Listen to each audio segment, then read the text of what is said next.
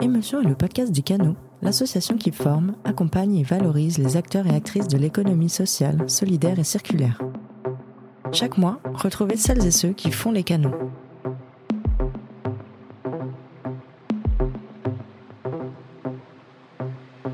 Hausse des inégalités, émissions de CO2 et destruction du vivant sont engendrées par un même système économique qui place le profit avant l'utilité sociale. Réussir la transition écologique, c'est proposer des alternatives désirables, justes et inclusives au modèle actuel. C'est réussir à mobiliser l'ensemble de la population dans la construction d'un projet de société durable. Rencontre avec Gabriel Mazzolini, militant climat, chargé de mobilisation aux Amis de la Terre, au micro de Théo Jean Gréco, chargé de communication au canot. Bonjour Gabriel. Bonjour. Euh, nous sommes absolument ravis de t'accueillir aujourd'hui au micro d'émulsion. Donc pour te présenter de manière euh, succincte à nos auditeurs et auditrices, tu es euh, chargé de mission de l'association Les Amis de la Terre, une association qui, je le rappelle, a participé à l'émergence de l'écologie politique dès le début des années 1970. Tu es également membre du mouvement Alternative à Paris et cofondateur de la maison de l'écologie populaire avec Fatima Wassak, Verdragon, qui se situe à Bagnolet. Pourrais-tu nous parler de ton histoire et de ton parcours personnel, universitaire ou professionnel, afin de comprendre ce qui t'a mené vers le militantisme écologique? C'est une, une vaste histoire. Euh, moi, j'ai commencé très tôt. J'ai commencé adolescent euh, à militer euh, dans mon lycée, tout simplement, dans mon collège, puis mon, lycée. et j'étais pas du tout écolo. On va dire que j'étais plutôt, plutôt de, très de gauche. Euh, mais en fait, ce qui, euh, qui m'a tout de suite moi appelé, c'était un peu ce sentiment qu'il y avait des choses qui n'allaient pas. Euh, j'étais dans une école dans laquelle il y avait pas mal de gens de droite, on va le dire. Et, et du coup, je pense que le fait de d'arriver en construisant peut-être des moments de tension, de campagne, en essayant de faire pression, en essayant de convaincre, etc., de voir qu'on arrive à changer concrètement les choses, c'est ça en fait qui m'a happé dedans. Et après, au fur et à mesure, je suis rentré un peu plus dans un militantisme politique un peu particulier. Euh, puis je suis arrivé en France, moi euh, à la base je suis italien, donc je suis arrivé en France en, 2000, en 2007. Euh, et, et, avec ça, j'ai fait mes études en sciences politiques. Et, ensuite, je suis revenu à Paris en 2012 pour terminer mes études, en gros mon master. Et là, en fait, je suis tombé sur une campagne présidentielle qui était des plus enflammées, on va dire. Et euh, c'est là que j'ai vraiment raccroché euh, avec le militantisme, euh, le militantisme politique bien sûr, mais aussi avec, surtout avec le militantisme politique en France, qui est quand même assez particulier, qui est riche d'une histoire très très très bouillonnante. et aussi, c'est là que j'ai vraiment commencé à apprendre, à comprendre le lien entre les questions de justice sociale, les questions écologiques au, au, sens le plus large, je me souviens très bien de formations avec euh, Corinne Morel-Darleux ou euh, Mathieu Agostini ou Martine Billard autour des questions euh, de écosocialisme, de l'histoire de l'écologie politique en général. et c'est bon, c'est aussi à travers ça, je, le dis parce qu'en fait c'est quelque chose dont on parle très peu, la formation politique à travers les partis. Quand il y a des formations dans ces partis, elles peuvent être fondatrices entre guillemets, elles peuvent être très importantes dans la formation politique d'un individu. Et à un moment donné, j'en ai eu marre. En 2014, j'en ai eu vraiment marre. C'était les, élections municipales, c'est la campagne municipale. J'étais extrêmement déçu de tout ce qu'on avait fait. Euh, il y avait sûrement un côté aussi très euh, déçu de moi-même, hein, je ne vais pas le cacher. Avec l'impression qu'on tournait en rond on était en train de reproduire à chaque fois le même cycle. On va d'élection en élection, on essaie de convaincre des gens, puis on voit bien que l'élection présidentielle s'apprend euh, et les autres non. On voit les taux d'abstention dans les quartiers populaires. À l'époque, j'étais dans le 18e arrondissement et on se dit que euh, on n'est pas bon, quoi. On sait pas faire euh, ce qu'on est censé faire, c'est-à-dire changer la vie des gens. Et là, pour moi, commence, je commence un peu à rebrancher avec mon esprit, on va dire, révolutionnaire de ma jeunesse. Et je me dis, c'est quoi? Quelle est la méthodologie pour changer les choses? J'ai besoin de comprendre, de savoir comment on va euh, changer concrètement la vie des gens en fait. Et euh, souvent c'est un peu comme ça, quand tu as des crises, tu as, des inspirations, des bouquins, des gens que tu rencontres. Et à ce moment-là, euh, je tombe, on me suggère un bouquin de Solalinsky qui s'appelle Être radical, qui est incroyable. de leçons. Alors pour le coup, on n'est toujours pas dans l'écologie, hein. on est vraiment sur la méthodo, genre typiquement comment en fait on, on organise, comment on gagne, euh, et surtout comment on organise avec, euh, comment on s'organise et comment on gagne quand on est ou quand on veut s'organiser avec les premiers concernés. Donc ça, c'est un premier step. Et puis, à un moment donné, je suis embauché par une ONG pour organiser une marche pour le climat. en 2014, donc ça, commence à faire presque 10 ans maintenant. J'organise cette première marche et du coup, je suis vraiment dans un rôle d'organisateur, de logisticien, euh, ce que je savais faire en fait hein, en tant que militant euh, politique. Euh, je faisais ça à 24 Et on me on m'introduit aux actions non violentes avec les Amis de la Terre en l'occurrence. et à l'époque, on est vraiment quatre, quatre personnes très gentilles, très déterminées, dans une campagne contre une banque, Société Générale, qui, qui finance à ce moment-là un projet de mine de charbon en Australie. Et il se trouve que, je me souviendrai toujours de, ce jour-là, euh, on est vraiment quatre à occuper une agence Société Générale. Alors à Bayonne aussi, ils occupent une, agence, euh, etc. On nous dit, faites-le, ça va, ça, va, ça va aider à la campagne, ça va être important, etc. Euh, donc littéralement, on se met à deux à occuper une personne, la troisième personne avec la caméra pour prendre les photos et une quatrième pour faire de peacekeeping, de la médiation. Et on se fait jeter par la police au bout de 15 minutes, c'est vraiment la honte. Euh, sans, aucune, aucune médiation. Mais en plus, il n'y avait rien d'héroïque, tu C'était vraiment, ouais, vous êtes gentil, mais va falloir partir en fait. Euh, on, se fait enlever euh, les duvets, les trucs, etc. Et je me dis plus jamais ça, plus jamais je vais faire ça. C'est mort. C'est l'humiliation ultime, quoi. et en fait, au bout de 2-3 semaines, Société Générale sort du projet Alpha Call, il s'appelait ce, ce, projet de mine de charbon. Et du coup, tu combines un peu tout ça, tu te dis il y a eu des actions, mais euh, il y a eu tout le travail de fond, de plaidoyer qui a été fait par euh, les chargés de campagne. Il y a tout le travail de mobilisation internationale, euh, mobilisation des médias. Et en fait, ça prend un an pour qu'un acteur comme ça puisse vraiment sentir la pression et changer de, positionnement. Mais on a réussi. Et là, je me suis dit, on tient, on tient un truc là. Tu vois on tient une méthodologie, on tient une manière de voir les choses qui va permettre effectivement de changer les choses. Donc moi, je suis revenu, enfin, je suis revenu. Je suis arrivé au militantisme écologiste par la soif d'action et de changement, pas par la soif de compréhension ou de protection de la biodiversité, chose qui s'est développée un peu plus tard pour moi. D'ailleurs, quand on regarde attentivement, on ton parcours et même les ambitions que, tu portes au cœur de ton engagement militant, que ce soit Alternativa ou, ou Vert Dragon, on peut s'empêcher de penser à la notion de transition écologique juste, euh, qui avait été créé dans les années 1990 par le leader euh, syndicaliste américain euh, Tony Mazzocchi, donc dans un contexte où les secteurs industriels traditionnels, qui étaient d'importants pouvoirs d'emploi aux États-Unis, ont commencé à devoir composer avec des régulations environnementales plus contraignantes, donc ce qui a semblé dans un premier temps opposer la question écologique et la question sociale. Donc est-ce que tu peux nous parler, on va dire, de, ta vision de ce, de ce concept et surtout des raisons qui justifient selon toi le lien entre lutte contre le réchauffement climatique et lutte contre les inégalités? Moi, ce que j'aime bien dans l'approche des amis de la Terre, c'est cette vision selon laquelle il n'y aura pas de justice, euh, euh, on va dire, il n'y aura pas de transition écologique sans justice sociale. Premièrement. Deuxièmement, il y a vraiment cette idée que euh, on est dans l'urgence. On l'a vu dans la bataille climatique, il y a vraiment cette idée que euh, faut qu'on s'en sorte d'ici quelques années. En, tout cas, il faut qu'on prenne les bonnes décisions d'ici quelques années si on veut pouvoir vivre les effets positifs aussi de, ces décisions et surtout bah, s'assurer que bah, on puisse continuer de vivre dans un monde euh, habitable. Et en fait, c'est contradictoire. Ces deux idées-là, euh, a priori, elles sont contradictoires. Le sens, l'idée d'avoir une transition avec une justice sociale, euh, c'est-à-dire avec tout ce qu'il y a dans le fond, qui a été développé dans, le temps euh, et qui a été, euh, comment dire, aussi énormément mis en avant, notamment avec le mouvement altermondialiste, l'idée qu'il faut s'organiser en assemblée générale, essayer de partir des intérêts des travailleurs, des travailleuses, des premiers concernés, etc., pour organiser une transition de demain qui sera nécessairement anticapitaliste, antiproductiviste, c'est énormément de temps. C'est gigantesque, c'est faramineux. Et je vous prendrai un exemple tout à l'heure, qui est l'exemple de Grand qui illustre parfaitement cette idée-là. Et du coup, c'est contradictoire avec l'idée qu'on est dans l'urgence et qu'il faut tout changer très rapidement. Et ça peut amener cette idée d'urgence aussi à des choix qui seront euh, euh, radicalement et profondément anti-écologiques. Donc, euh, cette, ce challenge, entre guillemets, cette, cette, contradiction à résoudre, bah déjà, elle est passionnante, d'autant plus quand tu la vis, tu vois, dans ton travail. Et surtout, en, fait, elle, elle nous oblige aussi à, à prioriser et à s'organiser de façon très méthodique. Donc moi, c'est ça vraiment que j'ai, euh, euh, toi, pour réunir, enfin, refaire le lien avec ce que je disais tout à l'heure. Moi, je suis arrivé par euh, l'action, le sens de l'efficacité et, le résultat, si tu veux. Donc avec une matrice très terre à terre en réalité, tu vois, militantisme écologiste. Et tout l'enjeu qu'on a là, c'est arriver à, mettre en face cette matrice avec l'idée que bah, justement, il faut que notre transition soit juste socialement. Mais je donne des exemples pour être un peu plus clair.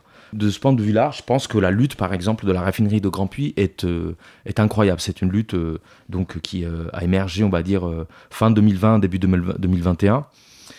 c'est un plan, de, un plan social de Total qui décide de reconvertir la raffinerie de Grand Puy en France, donc en Seine-et-Marne, et, euh, et, par là même donc virer euh, plusieurs centaines de personnes. Hein. Concrètement, c'est virer des gens, euh, dire on va faire de la reconversion écologique, donc du coup on va remplacer la raffinerie par des panneaux photovoltaïques, euh, on va faire du raffinage de biopétrole, euh, biocarburant, donc en, en prenant, en partant de l'idée qu'on va faire plein de champs de betteraves, donc plein de monocultures pour faire pour faire ce, ce, biocarburant, et puis on va faire du bioplastique aussi, donc c'est bien, etc.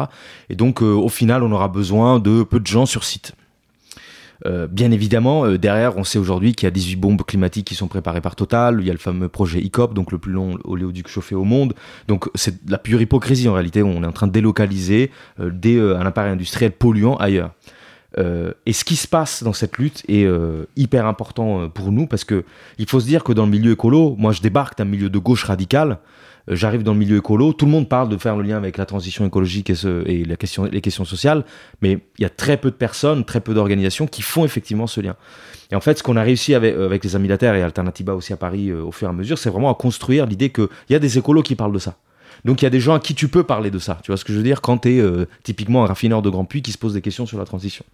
Et là, c'est les raffineurs de Grand Puy qui nous ont contactés, ils nous ont dit, écoutez, nous, on veut défendre l'outil de travail, euh, on va se mettre en grève reconductible, donc ils ont fait une grève de plus d'un mois et demi. Par contre, on a besoin de démonter les arguments écolos de Total. Parce qu'ils ont fait tout un dossier pour démontrer comme quoi tout ce qu'ils faisaient était écolo.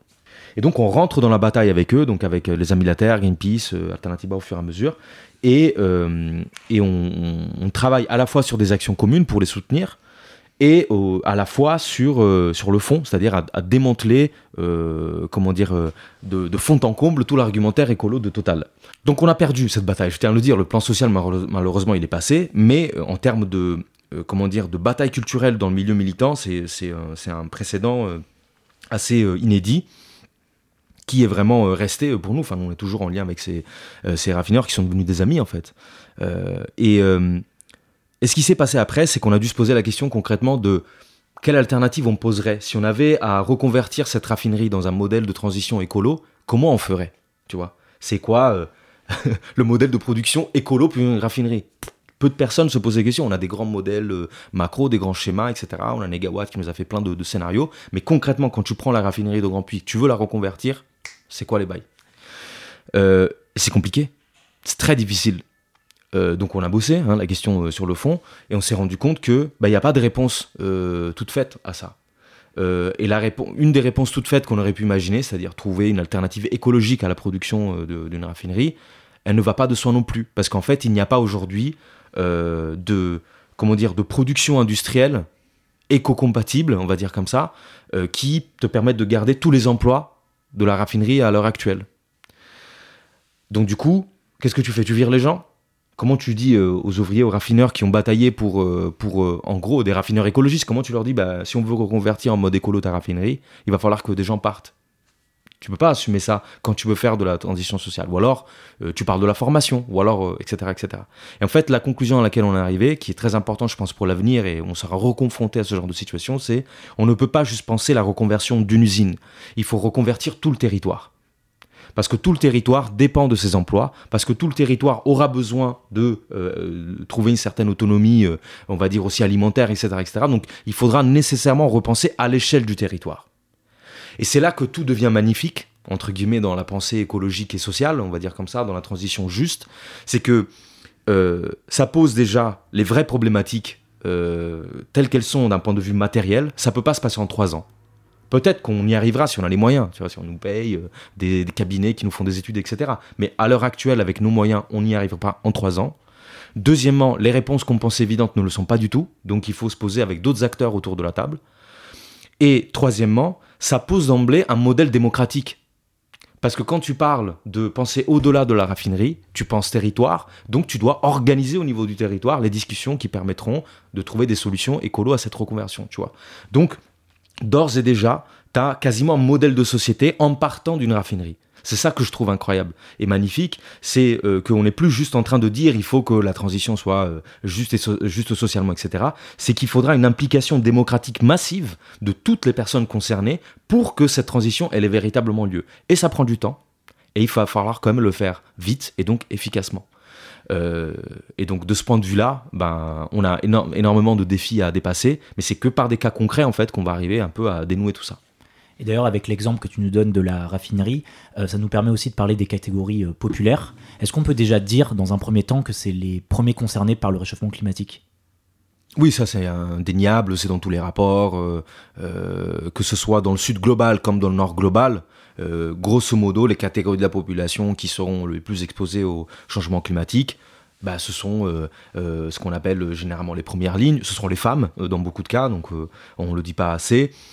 en France, aujourd'hui, il y a une étude, je pense, qui est, sortie il n'y a, pas, a pas longtemps, qui démontrait que Paris sera une des capitales d'Europe dans lesquelles le taux de mortalité est déjà, d'ailleurs, une des capitales d'Europe dans, lesquelles le taux de mortalité en cas de sécheresse est le plus élevé. Donc il faut comprendre l'île de France, Paris dans dans son ensemble avec euh, euh, ces quartiers populaires. Et bon, aujourd'hui, vous le voyez, vous prenez euh, comment dire, des études qui ont été faites notamment sur les aménités vertes à Paris, en Ile-de-France, c'est évident. C'est-à-dire, vous regardez la carte, vous regardez le nombre de petits points verts euh, qui sont sur la carte et le nombre de petits carrés euh, gris qui sont, euh, qui sont dessus, vous vous rendez compte assez rapidement de où se situent les concentrations de petits carrés verts et de petits carrés gris. Et bien évidemment, bah, typiquement le 93 et toute cette ceinture industrielle hein, qu'elle composait, bah, celle qui est le plus en gris. Donc là où sont concentrées les classes populaires en Ile-de-France, là on a les plus hauts taux de mortalité en cas de sécheresse ou en cas de Covid aussi. Donc euh, tout ça, en fait, c'est matériellement se, se, présente devant nous, quoi. Mais euh, pourtant, même si on est euh, tous conscients de, ce constat, on a l'impression que c'est pas les catégories populaires qui se retrouvent, on va dire, en première ligne dans les mobilisations écologistes, on va dire traditionnelles, on va dire l'image des manifestations, dans les actions des collectifs ou encore dans les prises de parole dans les médias. Et euh, comment, en fait, toi, tu pourrais euh, l'expliquer? Est-ce que c'est quelque chose que tu as constaté dans tes années de militantisme? Et est-ce que, selon toi, on peut dire l'inclusivité sociale, c'est une des limites intrinsèques au sein du mouvement écologiste? En 2019, après les marches, euh, les marches pour le climat, donc on en a fait, je sais plus combien de douzaines maintenant, etc. J'ai l'impression de faire que ça, des marches pour le climat depuis, depuis 2014. Et pas que, hein, bien évidemment, heureusement. on a fait le bilan. Donc c'est la fin de 2019. Euh, on sortait d'une période assez compliquée. En plus, le 21 septembre 2019, il y a eu euh, une manifestation dans laquelle il y a eu des affrontements avec un black bloc, euh, une marche pour le climat en même temps, des gilets jaunes. Très compliqué. Du coup, on s'est dit, faut qu'on se pose et qu'on regarde concrètement ce qu'on a réussi à faire, qu'on fasse le bilan en fait de notre impact. Chose que rarement, je pense, les mouvements sociaux font. Euh, donc saisissons cette opportunité parce que bah, il se trouve qu'il y avait euh, eu tout un tas de collectifs de chercheurs qui avaient fait des, enquêtes pendant les marches pour le climat, euh, aussi en prenant des échantillons de les signataires de l'affaire du siècle. vous vous souvenez cette pétition qui a presque atteint les 4 millions de signataires. bref, on a du matériel, on a des chercheurs, des chercheuses, parlons avec elles et eux, et elles et eux, regardons un petit peu où est-ce qu'on en est.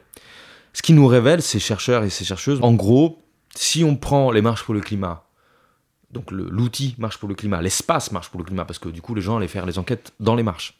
Si on prend euh, les enquêtes, euh, enfin la, pétition, etc., euh, qui a été faite, effectivement, on observe que ce qu'on appelle le cœur mobilisé, c'est-à-dire les personnes qui sont au maximum de leur engagement dans ce cadre, c'est-à-dire qui sont physiquement dans la marche, qui ont signé une pétition, qui soutiennent Greta Thunberg, qui ont tout un tas de critères, sont les classes moyennes, éduqués, CSP+, etc., euh, des grandes villes. Et plutôt de gauche. Jusqu'ici, enfin, à la limite, on aurait pu dire, même pas besoin d'en enquête, on aurait pu le confirmer. C'est important d'avoir des enquêtes pour confirmer des intuitions, et on n'a pas, nous en tout cas, d'études là-dessus, on n'a pas de chiffres là-dessus. Donc le pari qu'on a fait, c'est de dire, au lieu de se dire qu'il y a des patates à créer, en gros, il faut créer des, petits cercles, c'est des patates hein, qui se représentent, il faut qu'on crée des, petites patates, des groupes ailleurs, etc. Essayons d'aller nous-mêmes voir qui travaillent dans euh, les milieux des quartiers populaires, dans les milieux ouvriers, dans les milieux paysans, euh, autour des questions écologiques et sociales, avec leur propre prisme, et faisons les liens en fait entre ces différents espaces. Parce que c'est en créant les liens et en rendant visibles les initiatives des uns et des autres qu'on va arriver bah, en fait à aussi attirer l'attention bah, justement des enquêteurs, des journalistes, etc. C'est un peu aussi de ça pas que, mais un peu aussi de cette réflexion que naît Vert Dragon. Euh, ou en tout cas le lien avec Front de Mer. Parce qu'à l'époque, on est déjà en discussion, euh, on parle beaucoup avec Fatima Wassak, qui est l'une des fondatrices de Front de Mer et de, Vert Dragon. on organise des, initiatives ensemble, etc. Et on commence à comprendre un petit peu nos zones d'ombre respectives et les liens qu'on peut faire pour, pour parler d'écologie de façon intégrale, en prenant en compte à la fois euh, l'opinion euh, des classes moyennes qui vont dans la rue et euh, l'opinion des classes populaires qui ont d'autres actions, en fait, d'autres modes d'action qui ne sont pas les marches pour le climat par ailleurs. Donc, premier élément, le dialogue fondamental et pas se dire, pas partir du principe qu'on va évangéliser les quartiers populaires et les classes populaires. puis selon qui on est, ben, ça parle plus ou moins. Moi, je viens d'un milieu plutôt mixte. Et en fait, je déteste ça. Je déteste qu'on vienne me dire, bah, en fait, il faut que tu tries les déchets, euh, qu'en fait, il faudrait que tu parles d'écologie. Moi, je ne suis pas arrivé à l'écologie comme ça, et je ne supporterai pas qu'on me parle sur ce ton. Tu vois ce que je veux dire? Donc, il y a déjà un truc de se mettre à la place des autres et aller voir ce qui existe concrètement, réellement. Deuxièmement, euh, l'organisation d'initiatives communes. Là, par exemple, pour nous, un énorme pas en 2020, euh, pour nous en tant que mouvement aussi, hein, euh, à expliquer politiquement, ça a été de soutenir la, marche à Beaumont en, commémoration de la mort d'Adama Traoré. et on a eu une initiative commune avec le comité Adama qui s'appelait l'appel on, veut, on veut respirer avec l'idée qu'on veut respirer à la fois, bah, c'était le cri des victimes de violences policières, on veut respirer, c'est aussi, comment dire, la, la, revendication aussi des quartiers populaires qui ont besoin de respirer parce qu'ils sont étouffés euh, à la fois par les violences policières et euh, par euh, les, inégalités environnementales. Et puis on veut respirer à l'époque, c'est aussi le cri de la société civile parce qu'en fait, concrètement, on ne pouvait plus sortir dans la rue sans se faire réprimer, gazer, tabasser, un peu comme aujourd'hui. Donc cet appel commun, c'était, je pense, un moment hyper important dans le mouvement climat parce que ça a posé de vrais débats. Il y a plein de gens qui nous ont dit, mais pourquoi vous faites les antiracistes En fait, l'écologie, c'est pas ça. Et aujourd'hui, c'est dur de. Enfin, quelqu'un qui dit ça, c'est chelou. Tu vois? Pourquoi euh, l'écologie ne serait pas antiraciste? Pour nous, enfin, pour nous maintenant, ça va de soi, entre guillemets, dans une certaine sphère militante. Pour d'autres, ce n'est toujours pas le cas, mais à l'époque, on était vraiment minoritaire à le faire. Et je pense qu'on a posé ce précédent. Premièrement, le dialogue et euh, partir d'une posture d'humilité, aller parler avec les gens qui sont concernés déjà et qui sont actifs. Deuxièmement, organiser des initiatives communes. Troisièmement, créer des espaces communs. Et Vert Dragon, c'est ça. Verdragon, c'est vraiment un lieu qui part de l'idée qu'il nous faut un, espace où on peut s'organiser, s'auto-organiser par et pour les quartiers populaires. En fait. Euh, et donc en partant des problématiques et des thèmes qui veulent, euh, qui doivent être abordés dans les quartiers populaires par les personnes qui sont concernées dans les quartiers populaires. Et alors ça va euh, de des questions d'alimentation qui, sont fondamentales, vitales et sur lesquelles le Front de Mer avait énormément travaillé, aux questions bah, de, la colonisation parlons euh, de la colonisation et du néocolonialisme aujourd'hui dans les quartiers populaires avec, euh, euh, avec nos voisins, en fait, tout simplement. Voilà, et sortir de l'idée aussi que l'écologie des quartiers populaires, c'est une écologie uniquement pratico-pratique. C'est pas vrai. Pourquoi ça? Parce qu'en fait, avoir un espace physique, ça n'a rien à voir avec le fait de faire une action ou de construire une manifestation, etc. Nous, on appelle ça, il y a la mobilisation, donc tu rassembles des gens à un instant T pour euh, une revendication X que tu as déterminée. Bon, très bien. Et après, tu as la construction de mouvement. Mobilisation, construction de mouvement. Construire un mouvement, ou movement building, comme on dit en, anglais, ce n'est pas du tout la même chose. C'est un temps beaucoup plus lent et surtout, tu es vraiment dans l'idée que tu construis une communauté. Qui dit construire une communauté dit construire une culture commune. Et nous, on avait déjà l'expérience de la base à l'époque, donc qui était notre quartier général, euh, euh, notre QG à République. Et on avait vraiment, avec les marches pour le climat, réussi à concentrer notre communauté autour d'un lieu qui, du coup, ben, euh, qui dit euh, lieu dit rencontre, qui dit rencontre dit idée euh, et amplification du mouvement. Et du coup, c'est ce qui s'est passé aussi avec Vert Dragon, où pour le coup, on a vraiment, on est vraiment parti des, besoins et des, objectifs politiques qui avaient été fixés aussi par le Front de Mer, qui avait déjà énormément bataillé sur place hein, pour s'imposer dans l'espace politique de, de, Bagnolet. Et c'est une expérience incroyable parce que du coup, on a réussi aussi à créer ce précédent politique-là. Et la preuve que ça a marché, c'est que l'extrême droite n'a pas tardé à nous attaquer. Voilà, c'est devenu très rapidement, euh, euh, comment dire, euh, Bagnolet, la maison d'écologie populaire, une sorte de cache-sexe de l'islamisme radical, avec le drapeau vert qui flotte sur Bagnolet. On a vraiment eu ces titres, on a eu ces news campés devant le lieu pendant toute la journée, puis Valeur Actuelle qui a fait tous des éditos là-dessus. Enfin, c'était vraiment un appel aussi, un local hein, qui avait été envoyé par des gens, pas que de l'extrême droite par ailleurs.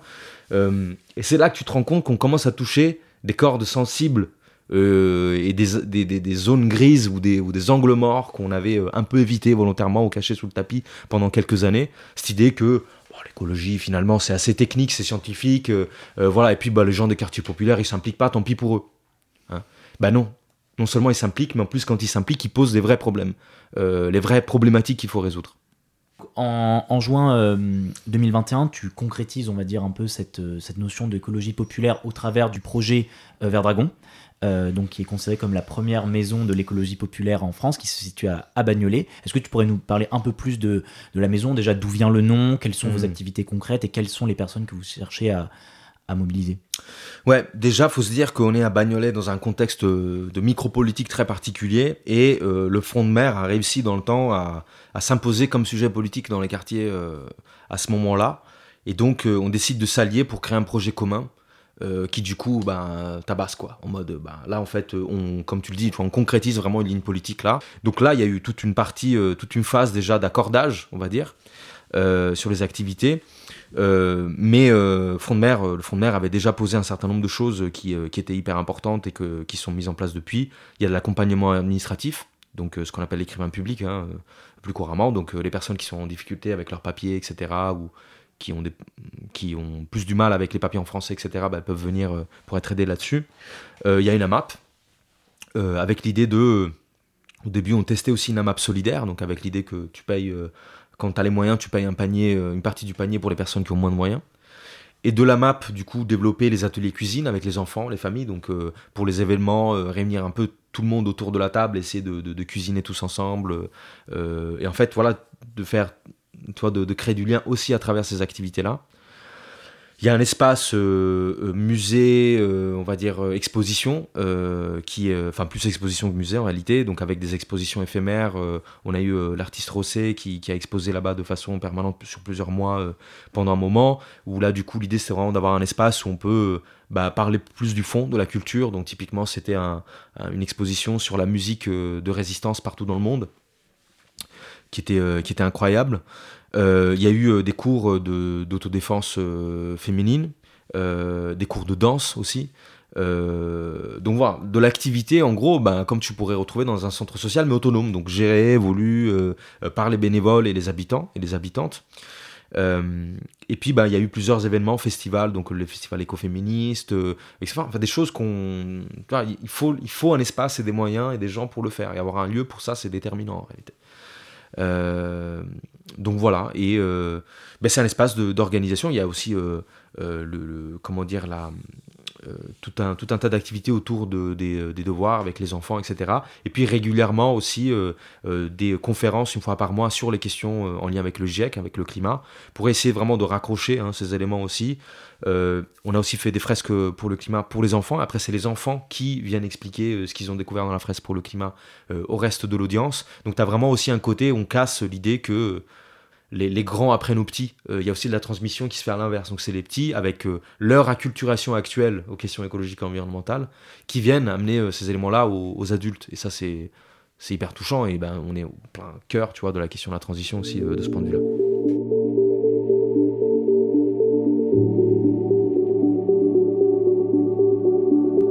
Que les, modes d'action des classes populaires en termes au niveau du mouvement écologique était assez différent de ce qu'on pouvait voir traditionnellement, notamment dans les médias. Est-ce que tu, as des exemples concrets que tu as pu voir sur le terrain euh, d'actions euh, locales menées dans des quartiers euh, populaires, à Bagnolet ou autre? Bah, Dans la forme, elles sont pas fondamentalement différentes. C'est juste qu'on va pas les regarder, déjà, c'est le premier aspect. Bah, deuxièmement, ben, tu vois, quand tu regardes la bataille, par exemple, organisée par le Front de mer sur la question de l'alimentation, donc le fait d'obtenir une option végétarienne à la cantine, c'est une campagne politique de ce qu'il y a de plus classique. Euh, on va euh, euh, chercher les gens, les convaincre, potentiellement lancer des pétitions, aller intervenir auprès des élus, auprès de, des établissements. Enfin, c'est ce de la campagne, on va dire au niveau au, niveau local de ce qu'il y a de plus de plus efficace d'une part et de plus classique au sens de, l'organisation politique. Euh, mais déjà, il faut atteindre ce niveau d'organisation politique. C'est-à-dire qu'il faut que tu aies euh, le, temps, déjà. Il faut que tu aies les espaces pour pouvoir organiser et bah, les soutiens. Et du coup, quand en plus tu es une mère musulmane euh, qui mène une bataille, il y a tout le niveau des oppressions qui te retombe dessus avec ceux qui vont te dire que tu es là pour islamiser l'école, etc., etc. Ça, Fatima Wassak l'explique très bien par elle-même. Les autres exemples, bah, si je prends par exemple le cas de, Grand Puy, bah, c'est la grève. Voilà.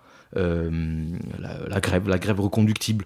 Euh, c'est quand même l'arme ultime, euh, on va dire, du, travailleur. et, c'est vrai que le mouvement climat, bon, il y a eu les, grèves, les grèves pour le climat dans le lycée. En France, on a très peu développé ça, par exemple. Mais se poser la question à un moment donné de savoir si on peut aussi faire de la grève un outil de lutte politique pour l'écologie, je pense que c'est plus que pertinent. Et à mon avis, c'est une des, perspectives qu'il faudra prendre en compte. Et puis, troisièmement, il y a euh, tout ce qui est initiative locale. Euh, euh, bon, si je pense par exemple au cas des tout ce qui est logement, en général, quand il y a des situations d'insalubrité ou des problèmes avec les ascenseurs, ben, en fait, les gens s'organisent au niveau local. Donc déjà, il y a un peu ce côté euh, l'organisation collective comme manière de retrouver aussi du lien social. Donc on va voir les voisins, euh, on se renseigne, on, organise des repas ensemble, on fait des pétitions, et puis on va voir euh, le propriétaire ensemble, dans une logique aujourd'hui où tout s'individualise beaucoup. Hein. Le propriétaire, il va avoir une relation avec vous, il va vous dire vous inquiétez pas, je vous envoie telle boîte pour vous faire refaire les fenêtres, et puis il y a la dérétisation qui va passer. De l'autre côté, il vous achète entre guillemets le silence pour éviter d'avoir à gérer tous les problèmes dans le bâtiment en tant que tel. Mais à partir du moment où tu as une organisation collective, euh, euh, par moment un petit coup de pouce peut-être d'une association euh, qui vient t'aider, tu vois, ça peut être nous, ça peut être l'Alliance citoyenne, etc., qui travaille beaucoup sur les aspects de logement, et ben du coup ça te donne la force, le rapport de force pour obtenir beaucoup plus que juste refais-moi les fenêtres ou repeins-moi la paroi dans le bâtiment, quoi. et ça, je comprends que ce soit pas sexy entre guillemets pour les médias, etc., etc. Mais c'est ça la réalité du combat. Tu vois, c'est là qu'on passe de mobilisation à construction de mouvement. Et c'est la construction de mouvement qui, in fine, nous donnera les résultats. Parce qu'une marche, une action de désobéissance civile ne sont jamais suffisantes pour obtenir un changement.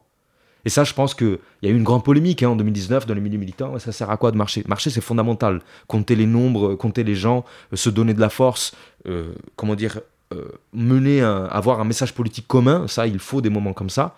Mais derrière, si tu n'as pas une construction sur le long terme, en fait, tu n'obtiendras pas les résultats que tu cherches. quoi du coup, pour euh, créer un mouvement euh, qui euh, permettrait de, créer une conjonction entre les, revendications des catégories, on va dire plutôt des classes moyennes et aisées, et aussi des catégories populaires, comment tu pourrais créer des, espaces de mobilisation, des revendications ou encore des imaginaires communs qui permettraient de créer un espace dans lequel tout le monde pourrait se retrouver, quelle que soit son origine sociale?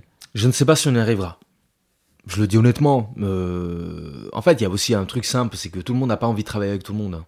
C'est assez simple, c'est assez basique, mais on peut totalement être dans la solidarité, dans l'égalité, sans avoir euh, nécessairement à être toujours. Euh, euh, voilà, je pense que c'est un peu un fantasme, il faut le déconstruire.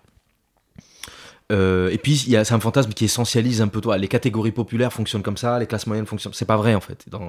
Il y a plein de, comment dire, de divergences politiques, d'objectifs qui sont divergents, et donc il faut prendre en compte ça. Et du coup, tu vas travailler avec les personnes avec qui tu peux avoir des objectifs et des intérêts communs. Moi, je fais le pari qu'il y a des, euh, euh, des revendications très concrètes, très matérielles, communes entre la classe moyenne et les classes populaires. Il faut aller les creuser, il faut aller les articuler, les trouver, les formuler ensemble. Euh, et puis, bah, il y a des secteurs dans lesquels on peut trouver, comme avec l'exemple de Grand Puy, des objectifs communs. Tu vas dire, en fait, Total, c'est notre adversaire. Vous, vous voulez le battre parce que vous devez conserver votre outil de travail et parce que vous êtes des raffineurs écolos. Nous, on veut le battre parce que c'est Total, parce qu'on veut vous soutenir vous, et parce que bah, y a les enjeux de transition qu'il y a derrière. Et c'est comme ça que tu crées une mobilisation commune déjà, en partant du fait que ben on est à table en tant qu'égaux et qu'on doit travailler sur nos objectifs et revendications communes. Et aussi accepter que parfois ces objectifs et revendications communes euh, n'existent pas, ou alors qu'elles existent, mais on n'a pas la même méthodologie pour y arriver. Et ça, c'est très important. Il y a des choix qui sont faits. Souvent, les, gens nous disent pourquoi vous n'êtes pas un seul mouvement, pourquoi vous n'êtes pas tous unis? Mais en fait, on n'a pas la même vision de la société déjà qu'on veut atteindre. Ça, ça peut être un, tout le sujet de tout, autre débat. Mais surtout, on n'a pas la même méthodologie pour atteindre nos, objectifs. Et la question euh, que tu évoquais euh, de l'imaginaire, elle est fondamentale là-dedans. Euh, nous, on pense que la société de demain, la transition qu'on doit enclencher, elle doit à la fois permettre une meilleure autonomie des territoires pour mieux décider bah, justement comment on va produire, comment on va s'alimenter, etc. à l'échelle du territoire. Mais l'État aura nécessairement un rôle là-dedans. Un rôle assez lourd en réalité en fait, il faudra quand même qu'il y ait un État assez nourri qui puisse euh, permettre qu'il y ait une, sécurité sociale alimentaire qui fonctionne, qu'il y ait 2 millions d'emplois qui se créent euh, pour le climat, euh, qu'il y ait une rénovation, un plan de rénovation thermique sur 10 ans qui soit efficace, suivi, etc., etc. Pas comme la bidouille qu'on a maintenant, tu vois. Donc, et ça, pour, pour certains écolos, c'est inconcevable. Parce que l'État doit sortir du calcul. C'est un débat passionnant, mais c'est un débat euh, et, à un moment donné, dans les luttes qu'on va organiser, on n'a pas euh, le luxe de se faire un débat théorique de 4 heures. Il faut qu'on s'organise concrètement sur la lutte. Et donc, du coup, ben, là, tu vas avoir des, euh, approches qui vont être complémentaires, différentes selon la situation. Mais là où je veux en venir, c'est qu'il ne faut pas non plus fantasmer une convergence des luttes. Il faut se dire que ben, tout est politique et donc nécessairement, il y a des conflits politiques dans toutes les classes sociales, dans, toutes les organisations, et que on va être bon quand on, quand on arrive à se mettre à table pour travailler à des objectifs et des batailles communes.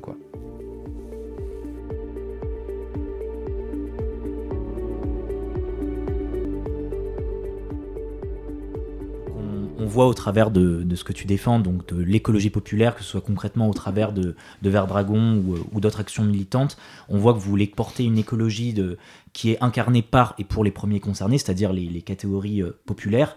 Et nous, euh, au Cano, nous sommes euh, convaincus qu'une partie de la solution réside dans le développement d'autres économies, qu'on appelle ici solidaires et innovantes, que ce soit l'économie sociale et solidaire, l'économie circulaire ou encore l'entrepreneuriat à impact et euh, en gros qui place euh, l'utilité sociale et environnementale au cœur des projets euh, économiques. Et pour prendre un exemple concret et, parlant, on aime dire qu'il faut remplacer Amazon par le label Emmaüs. Donc quel est ton sentiment là-dessus? Et est-ce qu'on pourrait dire que Verdragon et même le concept en tant que tel d'écologie populaire se place dans cette logique?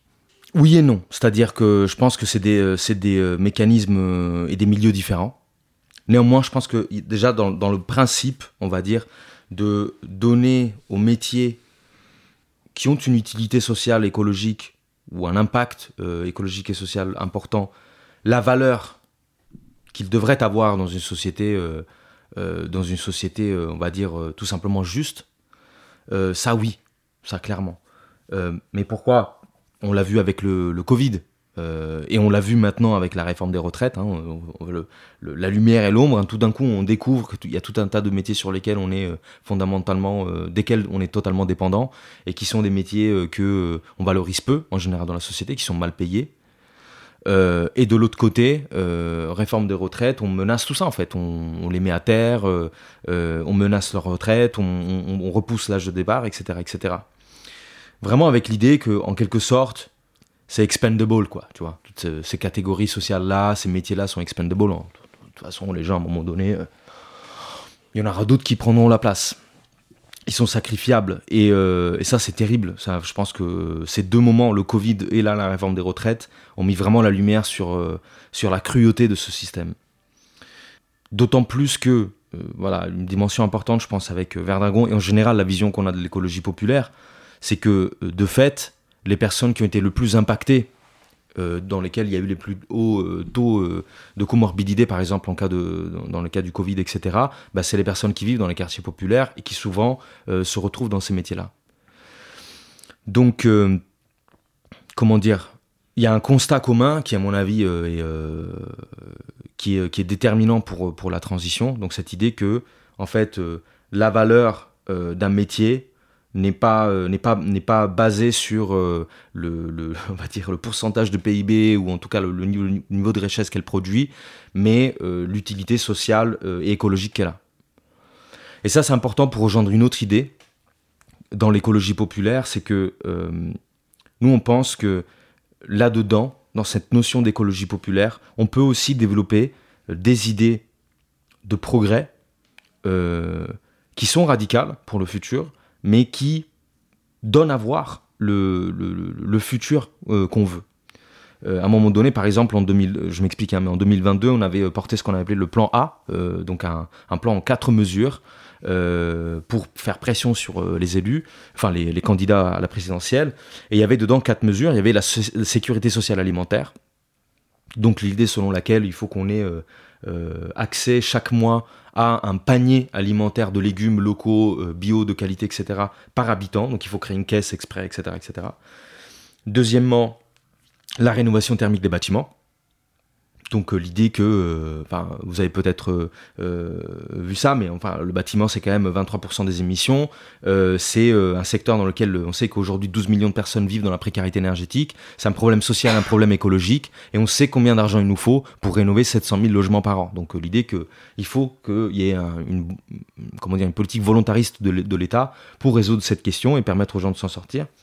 Deuxième, troisième, euh, la taxation du capital, tout simplement, pour dire, bah, en fait, il y a euh, des entreprises polluantes euh, extrêmement riches, il faut les taxer plus pour pouvoir financer la transition. Et quatrièmement, la création de 2 millions d'emplois verts. Et ça, cette idée des emplois verts, elle nous vient d'une organisation qui s'appelle Territoire Zéro Chômeur Longue Durée, qui est une expérimentation qui existe aujourd'hui en France, et avec l'idée que avec euh, un certain montage administratif et financier, on arrive à employer des personnes qui sont euh, en chômage longue durée, justement, sur des métiers, sur des emplois, avec, euh, comment dire, une un fort impact écologique et social, mais qui ne sont pas nécessairement rentables d'un point de vue capitalistique. mais c'est au niveau du territoire, avec les entreprises et les salariés en question, qu'on décide de quels seront les emplois qu'on va créer et comment on va les développer. Et donc, du coup, là, il y a une expérimentation qui est faite et l'idée, c'est de la généraliser. Bon, bien évidemment, euh, le gouvernement ne poussera pas plus loin euh, tout ça, mais nous, on pense qu'en partant de ce modèle et un peu d'autres d'autres modèles aussi, on peut créer 2 millions d'emplois pour le climat. Et 2 millions d'emplois pour le climat, c'est pas, euh, clairement, ce sera pas que des usines de production, je sais pas moi, d'éoliennes ou de montage d'hydroliennes, ce sera pas que du photovoltaïque. Non, pour faire 2 millions d'emplois pour, pour, le climat, il y a tout un tas d'autres secteurs qui doivent être pris en compte notamment euh, le secteur du reconditionnement, notamment euh, la, euh, la, réimplantation en France, par exemple, d'un tissu d'industrie textile, qui a, enfin, un tissu d'industrie textile, mais une industrie textile qui a disparu et qui a ses capacités, pourrait retrouver ses capacités en France notamment avec tous les métiers du soin, etc., etc. Comme ça, on arrivera à 2 millions d'emplois pour le climat. Donc vraiment, l'idée, c'est de dire que avec une politique de transition juste socialement et écologiquement, on peut aussi créer de l'emploi et d'emblée, en même temps, euh, remettre en question euh, la valeur qu'on donne à l'emploi actuellement. Parce que ces 2 millions d'emplois-là, euh, bah, peut-être ce ne sera pas des, emplois qui vont créer plus de PIB dans l'absolu, mais ce sont des emplois qui vont garantir la transition. Alors qu'est-ce qui va être plus utile au final? Pour rebondir sur ce que tu disais par rapport à Grand Puy, et que tu parlais de la démocratie au sein du mouvement, euh, ça me fait penser à un des piliers de l'ESS qui, outre la rentabilité limitée du projet et son utilité sociale et environnementale, il y a aussi un des grands piliers de, l'économie sociale et solidaire, la gouvernance partagée. Mhm. Est-ce que pour toi, on peut faire le lien entre ce que tu disais par rapport à l'exemple de Grand Puy et, cette idée de gouvernance partagée? Est-ce que pour toi, ça pourrait être pertinent? Alors ça dépend de ce qu'on met derrière euh, gouvernance partagée, parce que pour, comme beaucoup de termes comme développement durable ou transition, tout ça maintenant est galvaudé, repris euh, un peu à toutes les sauces. Euh, ce, qui est, sûr, c'est que euh, en fait, tu peux pas faire la transition avec un vieux schéma, euh, le vieux schéma, on va dire, entrepreneurial, capitaliste, centralisé, quoi. Pour la dire, gros, la famille qui gère tout, le patron qui, se, taille des, parts de bénéfices hallucinantes et, des, des, salaires hallucinants et qui derrière se plaint, comme Patrick Pouyanné, de ne pas d'être critiqué là-dessus. Enfin, c'est quand même hallucinant. Donc, euh, par exemple, les modèles de coopérative, le SKIC, etc., sont fondamentaux dans la transition. Enfin, je veux dire, euh, on ne peut pas y échapper. Euh, si je reprends le cas de Grand Prix de, la question de la transition, bon, ben, tu vois, tu peux totalement imaginer que tu aurais une espèce de, d'entreprise de production un peu bah, collectivisée, on va dire comme ça, donc nécessairement gérée de façon coopérative par les différents sociétaires qui déterminent les niveaux de production, etc. etc. Un petit exemple euh, deux petits exemples là-dessus euh, à creuser, c'est euh, la papeterie de, la chapelle d'Arblay. Enfin, la, papeterie, je dis pas, c'est pas du tout papeterie, pardon, l'usine de production de papier.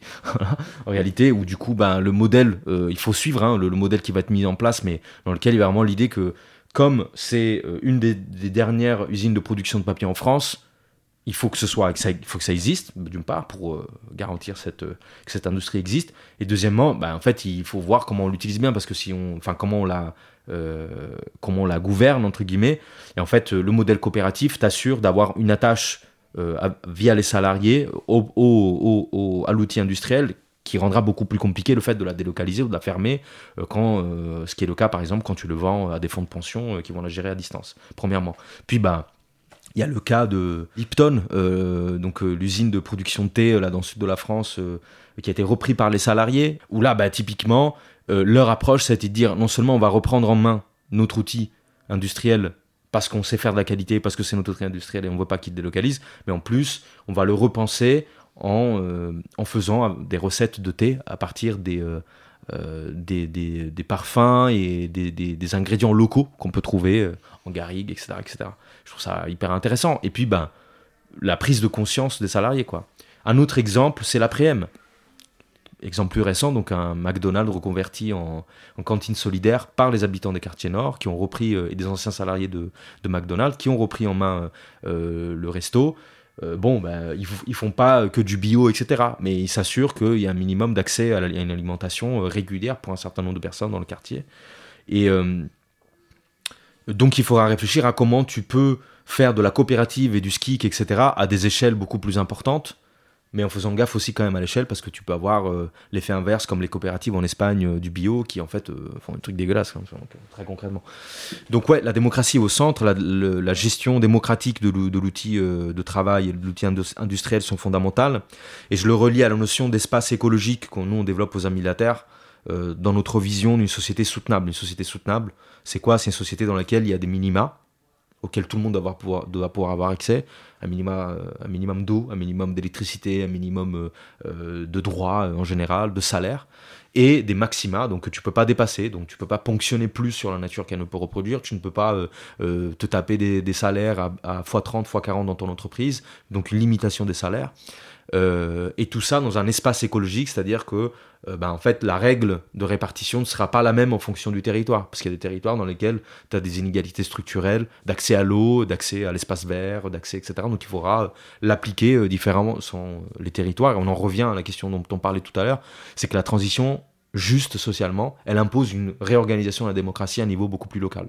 Et donc du coup, une démocratie plus radicale en réalité, mais, mais aussi plus efficace pour, pour les gens. Et pour revenir sur le mouvement euh, écologique en tant que tel, euh, on l'a vu, euh, c'est pas un mouvement assez unitaire. Il y a plein de formes d'organisation et de mobilisation. Tu nous en as parlé, même au niveau des quartiers populaires, que c'était des mouvements plus sporadiques, plus locaux. mais comment toi, après toutes ces années au sein de ce militantisme, comment tu appréhendes, on va dire, l'évolution et l'avenir de l'écologie politique, enfin de l'engagement de la société civile sur ces questions-là? Il y a beaucoup de choses. il, y a, il y a beaucoup de choses. Moi, un exemple qui me, qui me parle énormément. Il y a deux exemples qui me parlent énormément. Euh, un très actuel français, c'est euh, le mouvement euh, à, Marseille contre le logement indigne, donc au moment où il y a les effondrements, etc.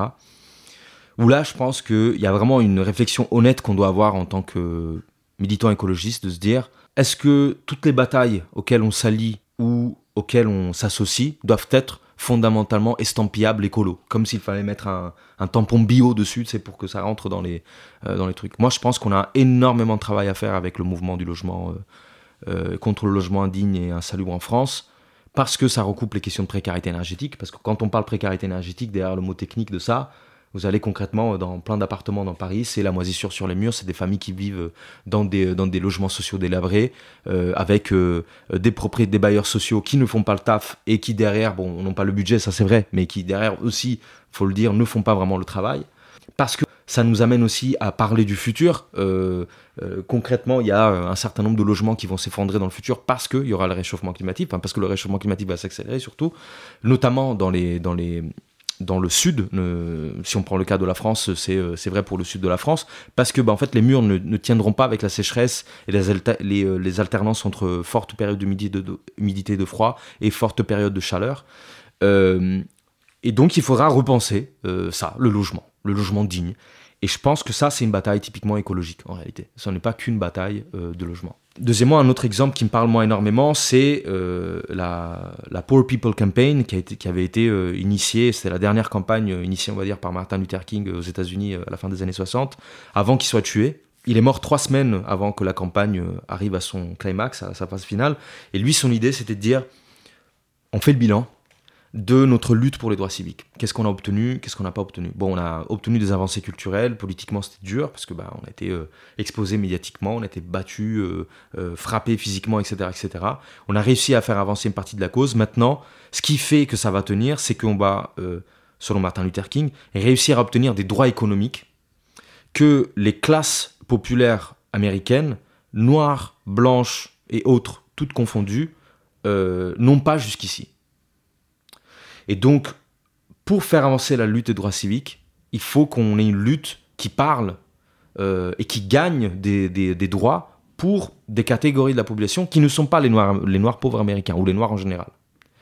Et c'est lui, du coup, qui va initier avec d'autres leaders la Poor People Campaign avec l'idée de monter à Washington avec différentes caravanes euh, et d'installer de, littéralement un, un bidonville devant Washington, tu vois, montrer euh, la pauvreté devant euh, euh, la Maison Blanche. Et là-dedans, moi, je puise énormément d'inspiration parce qu'il y a ce côté, en tant que mouvement, on fait le bilan, premièrement, important. Deuxièmement, en tant que mouvement, on fixe de nouvelles revendications. Et troisièmement, ces nouvelles revendications, on les fixe pas pour nous, pas pour la cause à nous qui nous implique nous uniquement, même si elle est très importante, le réchauffement climatique. On les fixe pour qu'on gagne des droits dans la société. Et euh, là, j'en viens à une notion que pousse beaucoup Fatima Wassak, et André Gors par ailleurs aussi, hein, si j'en prends d'autres, euh, c'est l'idée que l'écologie politique est un outil de libération, doit être un outil de libération. Et quand on dit outil de libération, on dit outil contre les oppressions, un outil qui libère les opprimés de leurs oppressions, qui permet de gagner de nouveaux droits, de nouveaux droits économiques, de nouveaux droits euh, dans la loi, et d'améliorer la condition des 99%. Et c'est en ça que, par exemple, la désobéissance civile est un outil fondamental. Parce que la désobéissance civile, c'est pas euh, j'envoie péter toutes les règles. C'est non, non, je veux de nouvelles règles. Je veux que les multinationales soient réglementées, soient contraintes, voire si besoin nationalisées ou démantelées pour certains cas. Et je veux des règles pour que moi je puisse mieux vivre. Et mieux vivre, euh, ça a l'air simple, mais c'est révolutionnaire. Mieux vivre, un salaire digne, un travail qui ait du sens, valoriser les, travaux qui sont pénibles, tu vois dire des éboueurs, en fait, aujourd'hui, pourquoi on, on les paierait pas 4000 euros par mois, les éboueurs, en fait Tu vois Donc, euh, remettre un peu en cause tout ça, et aussi accepter bah, que l'écologie, du coup, si c'est un outil de libération et de libération de l'oppression, il y a des oppresseurs en face qui vont payer. Il y, a des, euh, y a des entreprises qui vont payer plus cher. Voilà, c'est aussi simple que ça. Et j'ai pas l'impression que ce soit révolutionnaire non, plus, révolutionnaire non plus de le dire en réalité, tu vois. C'est ça qui est triste. Bah, merci infiniment déjà Gabriel d'avoir accepté euh, notre invitation et d'avoir répondu à toutes ces questions. Je pense que nos auditeurs et auditrices euh, sont beaucoup plus éclairés sur la notion de transition écologique juste, sur l'écologie populaire et sur tous les combats que, tu mènes. Euh, est-ce que tu aurais un dernier mot de la fin pour, pour, ce, pour cet épisode d'émotion bah Déjà merci pour l'invitation. ça fait plaisir de pouvoir développer un peu toutes ces idées dans le, dans, dans le temps. bah, que dire pour la fin? Lâchez rien parce que de toute façon, il va falloir gagner, euh, quoi qu'il en soit. Et, euh, et perdez pas l'espoir. Et si vous avez des moments où, un petit peu comme maintenant, euh, je pense pour beaucoup de personnes qui suivent un peu l'actualité, vous avez l'impression que tout ce qu'on fait n'a pas d'impact. dites-vous que c'est faux. dites-vous qu'il y a dix ans, quand on parlait de changement climatique, on pensait pipi sous la douche. Et aujourd'hui, ben, les puissants tremblent. Donc tout est possible. Merci beaucoup. Merci à vous. Merci à Gabriel pour sa participation à cet épisode et à vous de l'avoir écouté. Retrouvez toutes les informations en description. À très vite.